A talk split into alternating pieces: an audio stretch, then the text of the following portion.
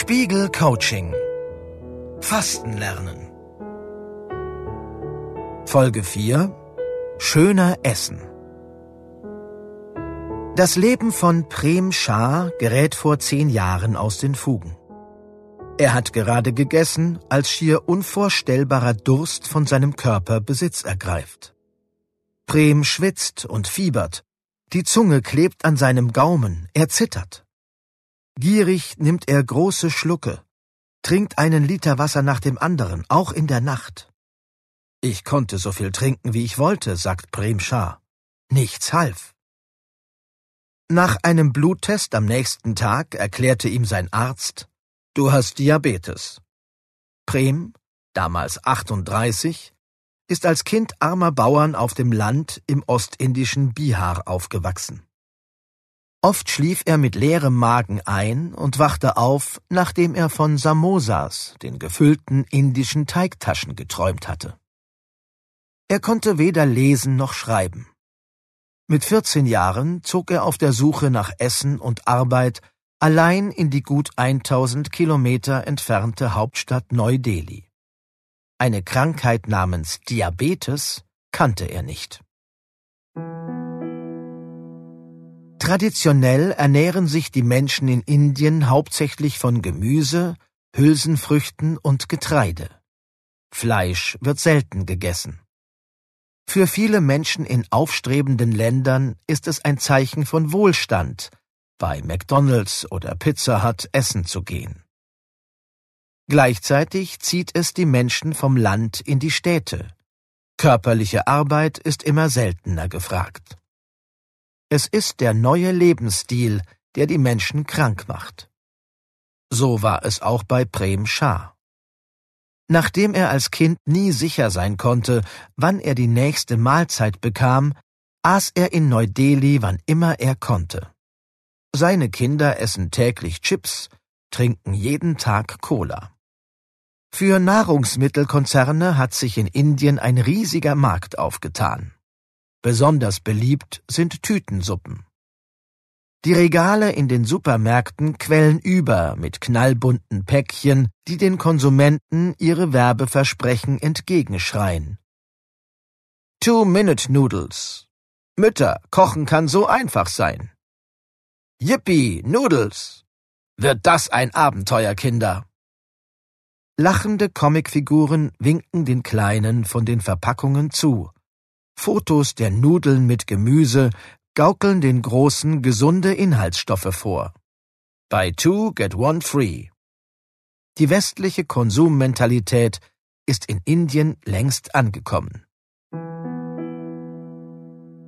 Gehen Sie manchmal in ein indisches Restaurant? Oder haben Sie schon Urlaub in Indien gemacht? Die indische Küche hat eine ungeheure Vielfalt an vegetarischen Gerichten. Serviert wird auf dem Thali.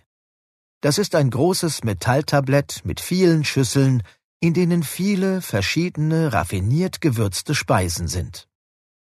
Ein Essen, das ästhetisch angerichtet ist, auf schönen Tellern, an einem aufgeräumten Tisch, das schmeckt auch besser, als wenn es in einer To-Go-Plastikverpackung serviert wird. Und es ist oft befriedigender als nebenbei oder mal eben zwischendurch konsumiertes Fastfood. Wir wissen das und halten uns nicht daran. In dieser Folge des Coachings geht es deshalb darum, ein wenig Esskultur zu pflegen. Das führt nicht nur dazu, dass es besser schmeckt, sondern erwiesenermaßen auch dazu, dass man weniger und wesentlich bewusster ist. Und wieder gibt es zwei Aufgabenvarianten. Wählen Sie diejenige aus, die besser zu Ihrem Leben passt. Für Anfänger. Ganz gleich, ob Sie abends warme oder kalte Küche bevorzugen, widmen Sie in einer Woche an drei Tagen Ihrem Abendbrot die volle Aufmerksamkeit.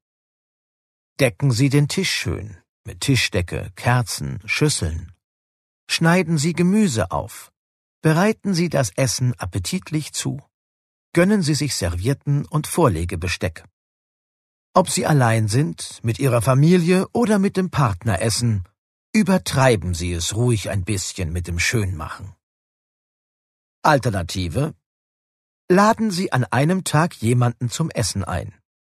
Oder verabreden Sie sich mit Freunden in einem Restaurant, in dem Tischkultur ernst genommen wird. Beobachten Sie sich zwischendurch beim Essen. Was ändert sich, wenn man Speisen zu sich nimmt, die schön angerichtet sind und in Ruhe gegessen werden? Für Fortgeschrittene Auch wenn Sie schon einiges für eine bewusste oder maßvolle Esskultur tun, jeder hat Momente, in denen im Alltag das Essen zu kurz kommt. Überlegen Sie, welche Situationen das bei Ihnen sind.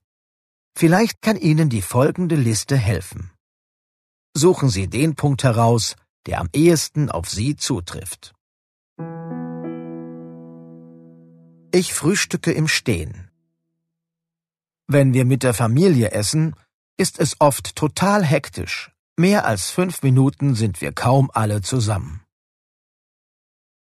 Bei der Arbeit esse ich oft zwischendurch, vor dem Rechner und in Hektik. Wenn ich auf Reisen oder den ganzen Tag unterwegs bin, kaufe ich Snacks am Bahnhof oder Flughafen. Mein normaler Essablauf gerät durcheinander. Ich esse zwischendurch oft Snacks, die in meiner Wohnung herumliegen. Haben Sie einen Punkt ausgesucht? Probieren Sie in den kommenden Tagen erste Schritte zu unternehmen, um das Setting zu verändern, indem Sie Ihre Mahlzeiten zu sich nehmen. Setzen Sie sich zum Frühstück für fünf Minuten hin. Essen Sie bei der Arbeit bewusster. Bereiten Sie ein bisschen gesunden Proviant für lange Tage auswärts vor. Oder achten Sie darauf, zwischendurch nicht zu essen. Noch ein Zusatztipp für Ästheten. Wer im Alltag weniger und besser essen will, für den sind Wasser und Tee trinken wichtig. Natürlich klingt der Tipp Trink viel Wasser erst einmal freudlos. Um dem Ganzen eine etwas sinnlichere Note zu geben, kann es helfen, sich ein schönes Glas, einen Keramikbecher oder eine besondere Karaffe zuzulegen. Der Gebrauchsgegenstand erinnert Sie dann immer wieder daran, dass ein schönes Drumherum zum guten Essen und Trinken dazugehört.